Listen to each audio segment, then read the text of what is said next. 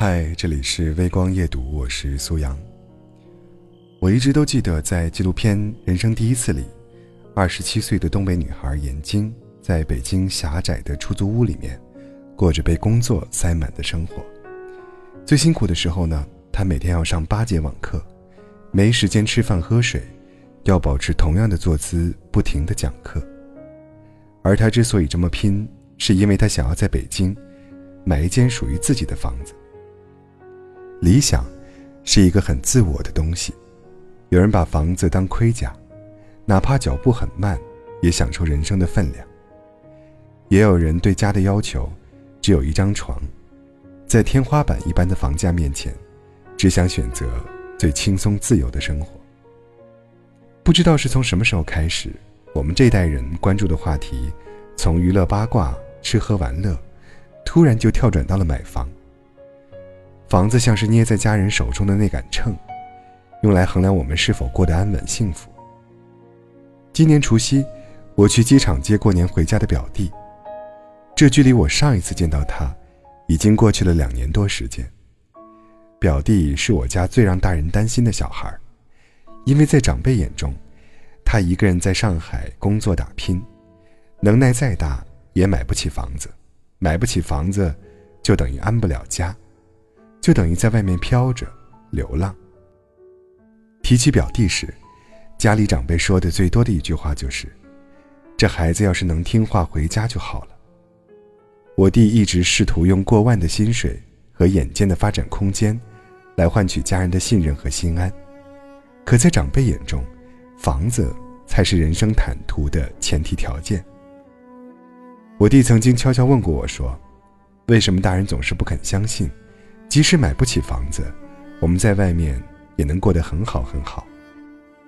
我想起我大学刚毕业时的样子，那个时候，我满心热血，不管不顾，决心要留在离家几千公里的地方生活。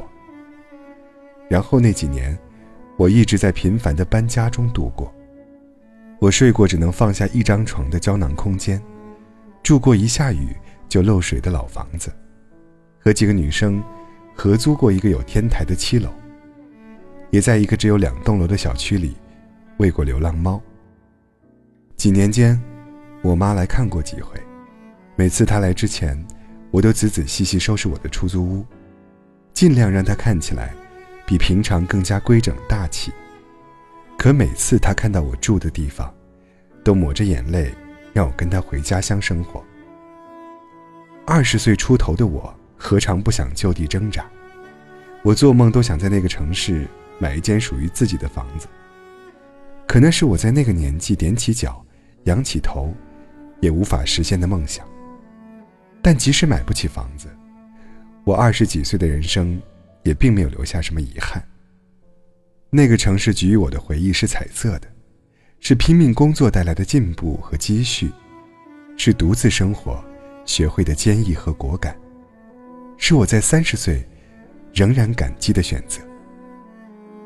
我有一个关系很好的，在北京工作十多年的朋友，看着他从五环外把房子一点点租进了三环。我看着他从最初黑黢黢的老楼房搬进了窗明几净的公寓。我看着他从独自一人到养了一只叫豆沙的猫。然后我觉得，房子是不是自己的？可能也没那么重要吧。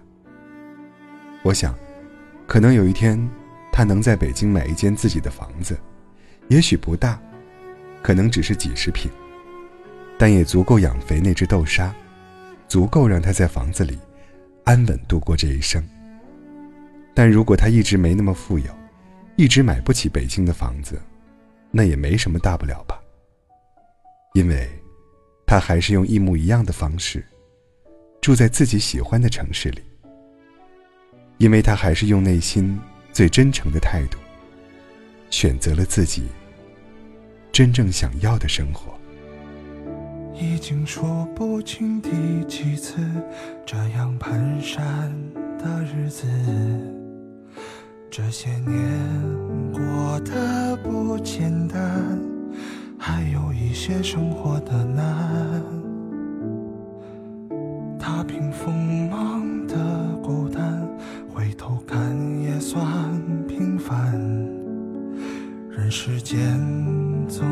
没有心酸，还好有我们作伴。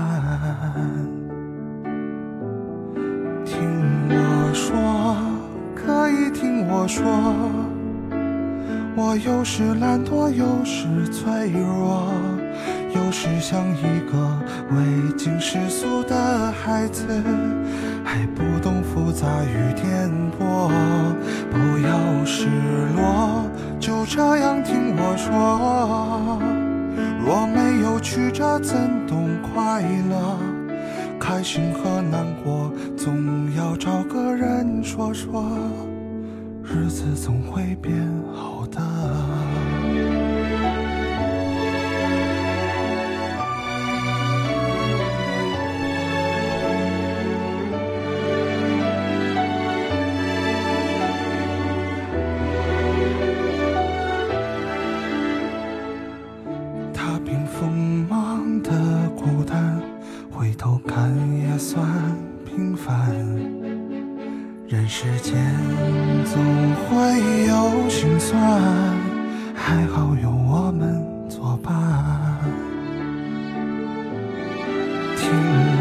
说，可以听我说，我有时懒惰，有时脆弱。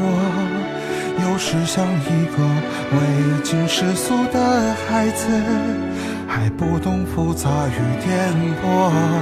不要失落，就这样听我说。若没有曲折，怎懂快乐？开心和难过，总要找个人说说。那个人总会有的。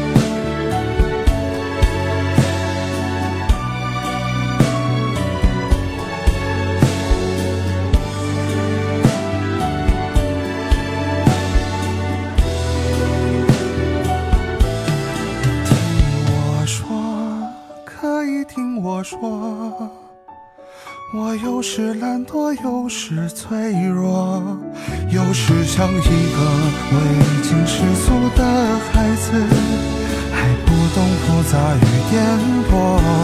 不要失落，就这样听我说。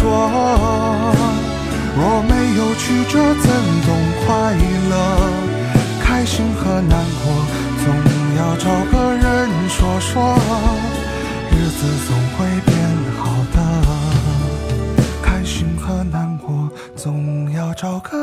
说说那个人总会有的。